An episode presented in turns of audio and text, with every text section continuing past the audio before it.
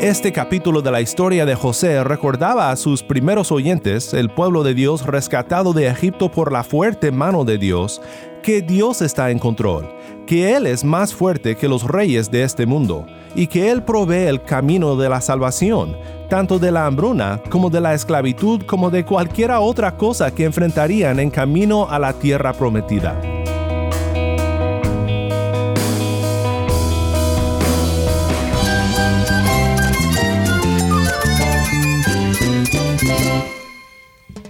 Cristo es mi todo. Cristo es el Rey del universo, es quien guía nuestras vidas. Él es grande y amoroso. Él es real. Solamente Jesucristo es nuestro Señor y Salvador.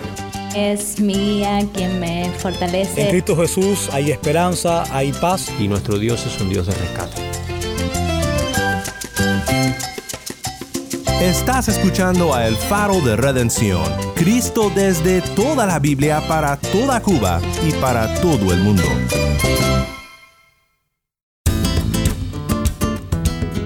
Hola, mi nombre es Daniel Warren, gracias por acompañarme aquí en El Faro. Continuamos en nuestro estudio de la vida de José, en nuestra serie titulada El Evangelio según José. En medio de los momentos más angustiantes de nuestras vidas, cuando vemos llegar tragedias a nuestras vidas, es importante saber a dónde ir por ayuda. En nuestro estudio de hoy recordamos de dónde viene nuestro socorro y cuál es el mensaje de la esperanza que tenemos como creyentes en Cristo. Si tienes una Biblia, busca Génesis 41 y quédate conmigo.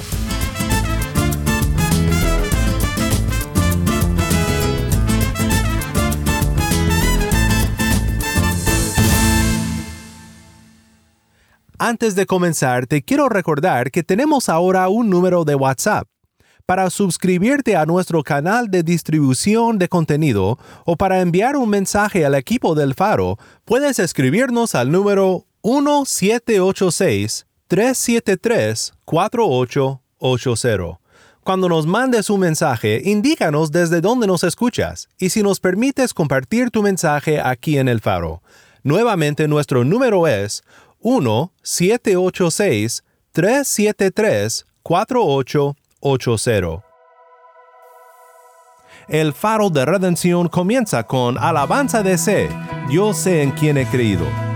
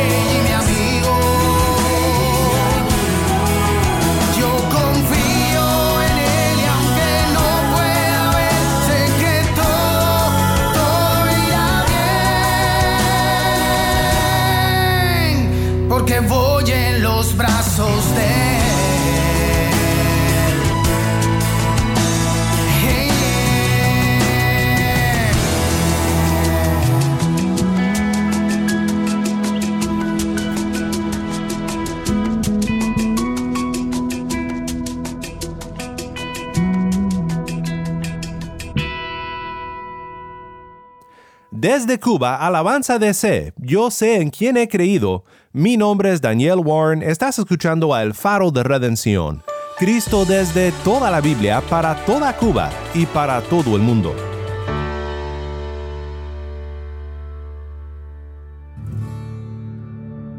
Continuamos en nuestro estudio saltando un capítulo interesante y relacionado a nuestro texto de hoy, Génesis 40, con José en la cárcel junto a dos tipos muy interesantes, el panadero y el copero del rey. Lo menciono ahora porque lo que aprenderemos en el capítulo 41 es que Dios le da entendimiento a José para interpretar sueños. En Egipto habían magos y personas dedicadas a la práctica de la magia oscura, mediums, pero la diferencia aquí es que el joven hebreo recibe revelación de Dios para interpretar los sueños. En esto vemos que José es un profeta de Dios y es usado por Dios para dar entendimiento y proclamar un mensaje al faraón de Egipto. Esta es una lectura muy emocionante y quiero que escuches la historia y que aprecies la acción. Ponte en los zapatos de los que estuvieron presentes cuando el joven hebreo es tomado de la cárcel y puesto frente al hombre más poderoso del mundo para declararle el futuro y la voluntad de Dios para responder a ello. Y aconteció que después de dos años, Faraón tuvo un sueño.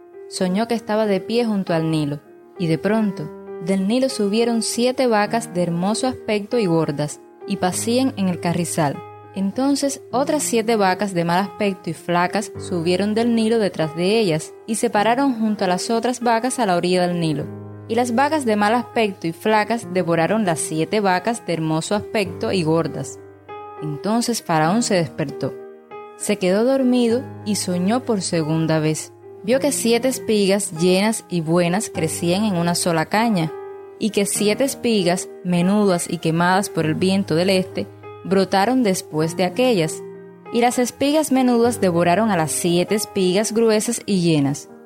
Entonces Faraón despertó, y resultó que era un sueño. Y por la mañana su espíritu estaba turbado, y mandó llamar a todos los magos y a todos sus sabios de Egipto, Faraón les contó sus sueños, pero no hubo quien se los pudiera interpretar a Faraón. Entonces el jefe de los coperos habló a Faraón. Quisiera hablar hoy de mis faltas. Cuando Faraón se enojó con sus siervos y me puso bajo custodia en la casa del capitán de la guardia, a mí y al jefe de los panaderos, él y yo tuvimos un sueño en una misma noche. Cada uno de nosotros soñó según la interpretación de su propio sueño. Y estaba allí con nosotros un joven hebreo, un siervo del capitán de la guardia, y se los contamos, y él nos interpretó los sueños. A cada uno interpretó su sueño. Tal como nos lo había interpretado, así sucedió. A mí me restableció Faraón en mi puesto, pero al otro lo ahorcó. Entonces Faraón mandó llamar a José, y lo sacaron a prisa del calabozo. Después de afeitarse y cambiarse sus vestidos, vino a Faraón. Y Faraón dijo a José, He tenido un sueño y no hay quien lo interprete, pero he oído decir de ti que hoy es un sueño y lo puedes interpretar. No está en mí, respondió José a Faraón. Dios dará a Faraón una respuesta favorable. Entonces Faraón dijo a José, En mi sueño yo estaba de pie a la orilla del Nilo, y vi siete vacas gordas y de hermoso aspecto que salieron del Nilo, pacían en el carrizal. Pero sucedió que otras siete vacas subieron detrás de ellas, pobres, de muy mal aspecto y flacas, de tal fealdad como yo nunca había visto en toda la tierra de Egipto. Y las vacas flacas y feas se comieron las primeras siete vacas gordas, pero cuando las habían devorado, no se podía notar que las hubieran devorado, pues su aspecto era tan feo como al principio. Entonces me desperté. En mi sueño también vi que siete espigas llenas y hermosas crecían en una sola caña, y que siete espigas marchitas, menudas y quemadas por el viento del este, brotaron después de aquellas. Las espigas menudas devoraron a las siete espigas hermosas. Se lo conté a los magos, pero no hubo quien me lo pudiera explicar. Entonces José dijo a Faraón, Los dos sueños de Faraón son uno. Dios ha anunciado a Faraón lo que él va a hacer. Las siete vacas hermosas son siete años, y las siete espigas hermosas son siete años. Los dos sueños son uno. Y las siete vacas flacas y feas que subieron detrás de ellas son siete años. Y las siete espigas quemadas por el viento del este serán siete años de hambre. Esto es lo que he dicho a Faraón. Dios ha mostrado a Faraón lo que va a hacer. Van a venir siete años de gran abundancia en toda la tierra de Egipto y después de ellos vendrán siete años de hambre. Será olvidada toda la abundancia en la tierra de Egipto, y el hambre asolará la tierra. No se conocerá la abundancia en la tierra a causa del hambre que vendrá, que será muy severa. En cuanto a la repetición del sueño a Faraón dos veces, quiere decir que el asunto está determinado por Dios y que Dios lo hará pronto. Ahora pues, busque Faraón un hombre prudente y sabio, y póngalo sobre la tierra de Egipto Decida Faraón nombrar inspectores sobre el país y exija un quinto de la producción de la tierra de Egipto en los siete años de abundancia. Que los inspectores recojan todos los víveres de esos años buenos que vienen y almacenen en las ciudades el grano para alimento bajo la autoridad de Faraón, y que lo protejan. Y que los víveres sean una reserva para el país durante los siete años de hambre que ocurrirán en la tierra de Egipto, a fin de que la gente del país no perezca por el hambre. La idea pareció bien a Faraón y a todos sus siervos. Entonces Faraón dijo a sus siervos, ¿Podemos hallar un hombre como este, en quien esté el Espíritu de Dios? Y Faraón dijo a José, Puesto que Dios te ha hecho saber todo esto, no hay nadie tan prudente ni tan sabio como tú. Tú estarás sobre mi casa, y todo mi pueblo obedecerá tus órdenes. Solamente en el trono yo seré mayor que tú. Faraón dijo también a José, Mira, te he puesto sobre toda la tierra de Egipto y Faraón se quitó el anillo de sellar de su mano y lo puso en la mano de José. Lo vistió con vestiduras de lino fino y puso un collar de oro en su cuello. Lo hizo montar en su segundo carro y proclamaron delante de él, ¡Doblen la rodilla! Y lo puso sobre toda la tierra de Egipto. Entonces Faraón dijo a José, Aunque yo soy Faraón, sin embargo, nadie levantará su mano ni su pie sin tu permiso en toda la tierra de Egipto. Y Faraón llamó a José por el nombre de Safnat Panea, y le dio por mujer a Senat, hija de Potifera, sacerdote de On, y salió José para ver la tierra de Egipto. José tenía treinta años cuando se presentó ante Faraón, rey de Egipto, y salió José de la presencia de Faraón y recorrió toda la tierra de Egipto. La tierra produjo a manos llenas durante los siete años de abundancia. José recogió todo el fruto de estos siete años de abundancia que hubo en la tierra de Egipto y guardó el alimento en las ciudades, en cada ciudad guardó el fruto de sus campos circunvecinos. Así José almacenó grano en gran abundancia, como la arena del mar, hasta que dejó de medirlo porque no se podía medir. Antes de que llegaran los años de hambre, le nacieron a José dos hijos, los que le dio a Senat, hija de Potifera, sacerdote de On. Al primogénito José le puso el nombre de Manasés, porque dijo, Dios me ha hecho olvidar todo mi trabajo y toda la casa de mi padre. Y al segundo le puso el nombre de Efraín, porque dijo, Dios me ha hecho fecundo en la tierra de mi aflicción. Cuando pasaron los siete años de abundancia que había habido en la tierra de Egipto, comenzaron a venir los siete años de hambre, tal como José había dicho. Entonces hubo hambre en todas las tierras, pero en toda la tierra de Egipto había alimento. Cuando se sintió el hambre en toda la tierra de Egipto, el pueblo clamó a Faraón por alimento.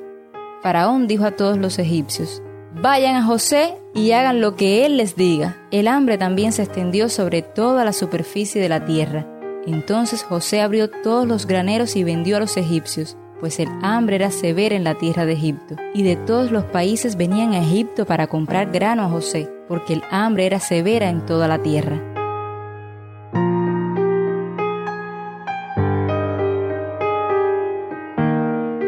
Muchas gracias, Tai. Esta fue la lectura de Génesis 41.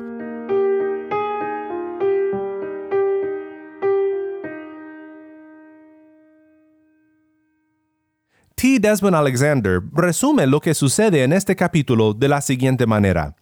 Por dones proféticos dados por Dios, José puede salvar de la hambruna no solo a Jacob y su familia, sino a Egipto. Prefigura a Cristo, cuya enseñanza profética y sufrimiento trae salvación eterna tanto para judíos como gentiles. O para ser más conciso, tomamos como punto de partida la tesis de Sidney Greidanus, que dice, el soberano Dios exalta al trono a su siervo sufriente para salvar al mundo. ¿Esto te recuerda a alguien? Pues algo que notamos en este pasaje es la debilidad del faraón. Egipto era el mayor imperio del mundo y el faraón no solo era el hombre más poderoso del mundo en ese aspecto, sino que también era considerado como un dios por su pueblo. Pero tiene sueños que no le dejan dormir, sueños que presagian algo horrible pero que él no puede entender y nadie puede interpretarlos, ni sus magos ni tampoco José cuando el copero finalmente recuerda a su compañero de la cárcel. Pero sí hay alguien que puede, y es el verdadero Dios. Es el punto del intercambio que empieza en el versículo 14. Entonces Faraón mandó llamar a José y lo sacaron a prisa del calabozo. Después de afeitarse y cambiarse sus vestidos, vino a Faraón. Y Faraón dijo a José, he tenido un sueño y no hay quien lo interprete. Pero he oído decir de ti que oyes un sueño y lo puedes interpretar. No está en mí, respondió José a Faraón. Dios dará a Faraón una respuesta favorable. No está en mí. José es un profeta de Dios, un siervo sufriente que fue mandado a Egipto con el mensaje de Dios para la salvación de Egipto y la salvación del mundo. La debilidad de Faraón, su inhabilidad tanto de entender el sueño como también de cambiar el futuro revelado en el sueño, nos debe de recordar de buscar nuestro socorro en el único lugar donde podemos encontrar ayuda y salvación. Levantaré mis ojos a los montes, ¿de dónde vendrá mi ayuda? Mi ayuda viene del Señor, que hizo los cielos y la tierra. Salmos 121, 1 y 2. Este capítulo de la historia de José recordaba a sus primeros oyentes, el pueblo de Dios rescatado de Egipto por la fuerte mano de Dios, que Dios está en control, que Él es más fuerte que los reyes de este mundo, y que Él provee el camino de la salvación, tanto de la hambruna como de la esclavitud como de cualquiera otra cosa que enfrentarían en camino a la tierra prometida.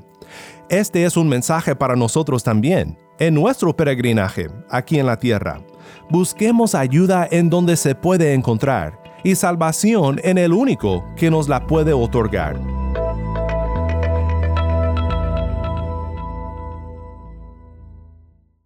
¿Dónde encontraremos este mensaje de salvación? Dios, habiendo hablado hace mucho tiempo, en muchas ocasiones y de muchas maneras a los padres por los profetas, en estos últimos días nos ha hablado por su Hijo, a quien constituyó heredero de todas las cosas, por medio de quien hizo también el universo. Él es el resplandor de su gloria y la expresión exacta de su naturaleza, y sostiene todas las cosas por la palabra de su poder. Después de llevar a cabo la purificación de los pecados, el Hijo se sentó a la diestra de la majestad en las alturas, siendo mucho mejor que los ángeles, por cuanto ha heredado un nombre más excelente que ellos. Hebreos 1, 1 al 4. Faraón, sin entender mucho lo que decía, preguntó, ¿podemos hallar un hombre como este en quien esté el Espíritu de Dios? Y Faraón dijo a José, Puesto que Dios te ha hecho saber todo esto, no hay nadie tan prudente ni tan sabio como tú. Pero algo mayor que José ha llegado, mis hermanos.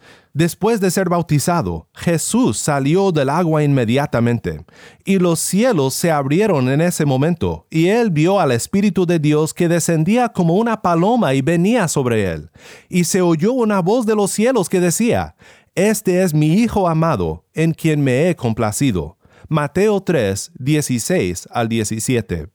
Cristo, lleno del Espíritu, vino declarando como el sumo profeta de Dios la voluntad de Dios para nuestra salvación. Este es el mensaje que Cristo declara. Entonces Jesús exclamó, El que cree en mí, no cree en mí, sino en aquel que me ha enviado. Y el que me ve, ve a aquel que me ha enviado.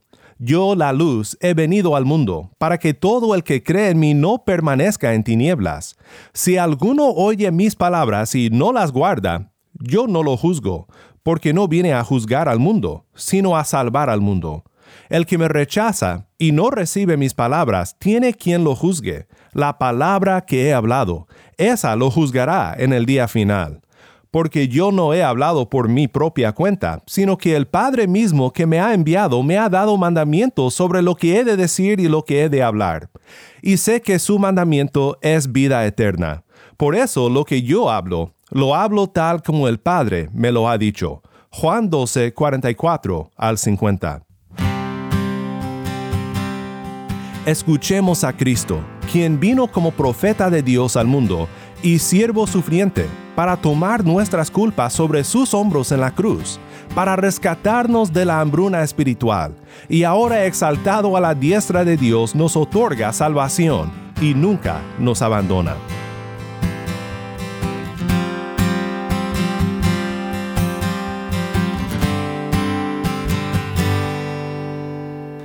Dios habiendo hablado muchas veces y de muchas maneras en otro tiempo a los padres por los profetas. En estos postreros días los ha hablado por el Hijo, a quien constituyó heredero de todo y por quien mismo hizo el universo, el cual siendo el resplandor de su gloria y la imagen misma de su sustancia y quien sustenta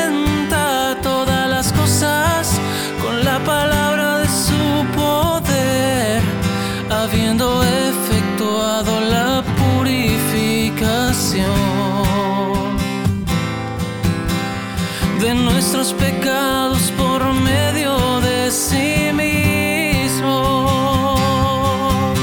Se sentó a la diestra de la majestad, se sentó a la diestra de la majestad, se sentó a la diestra de la majestad en las alturas. Se sentó a la diestra de la majestad, se sentó a la diestra de la majestad, se sentó a la diestra de la majestad en las alturas.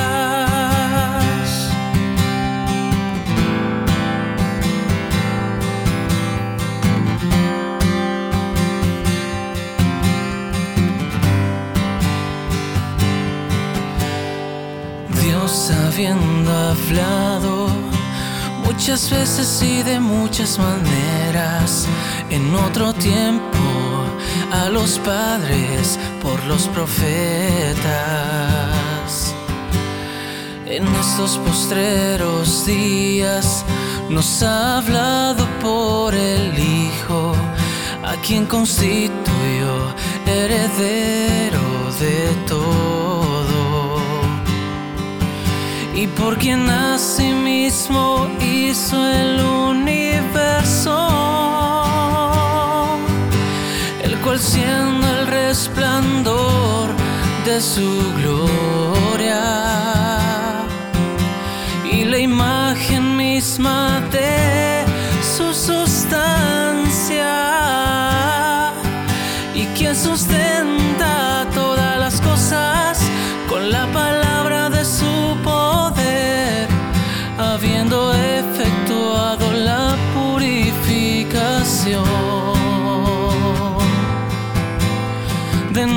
pecados por medio de sí mismo.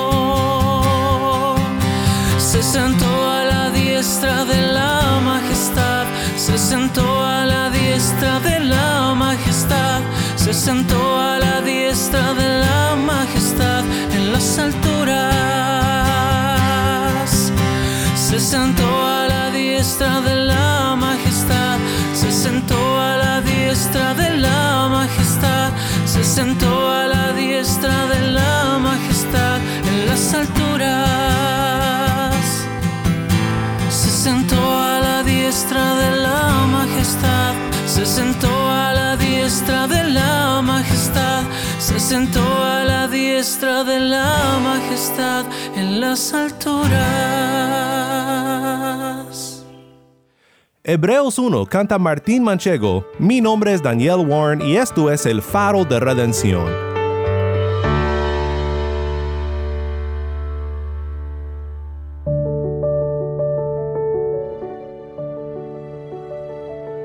Oremos juntos para terminar. Padre Celestial, gracias una vez más por esta historia que además de simplemente ser una buenísima historia, nos lleva a asombrarnos de tu soberana providencia y el mensaje de Cristo quien vino para salvarnos. Ayúdanos a siempre buscarte a ti por la sabiduría y el entendimiento que necesitamos.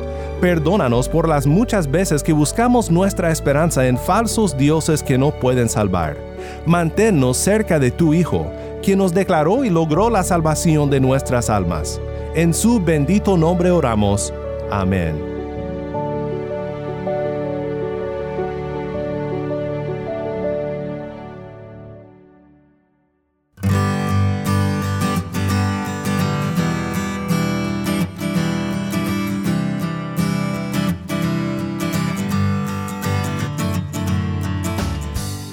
Faro de Redención como programa radial fue ideado para Cuba, pero ha crecido a un nivel global y si estás en sintonía fuera de Cuba, te agradezco por pasar estos tiempos con nosotros estudiando temas que nos fortalecen en nuestro caminar cristiano.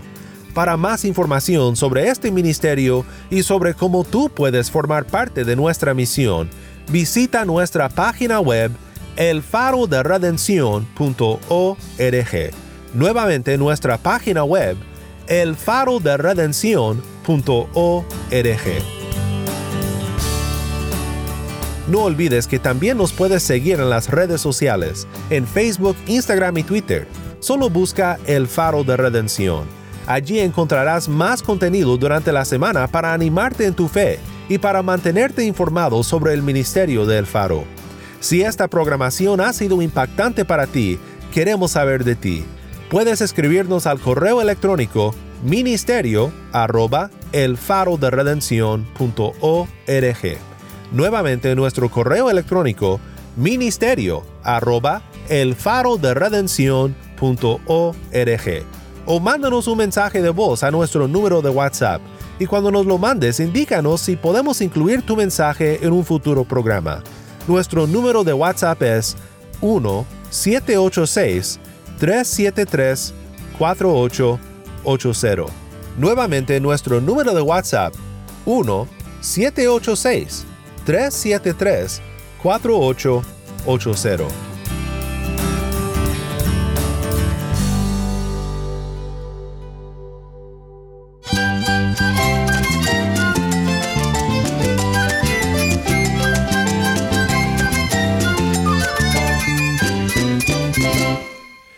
Nombre es Daniel Warren. Te invito a que me acompañes mañana en esta serie El Evangelio según José. La luz de Cristo desde toda la Biblia para toda Cuba y para todo el mundo, aquí en el Faro de Redención.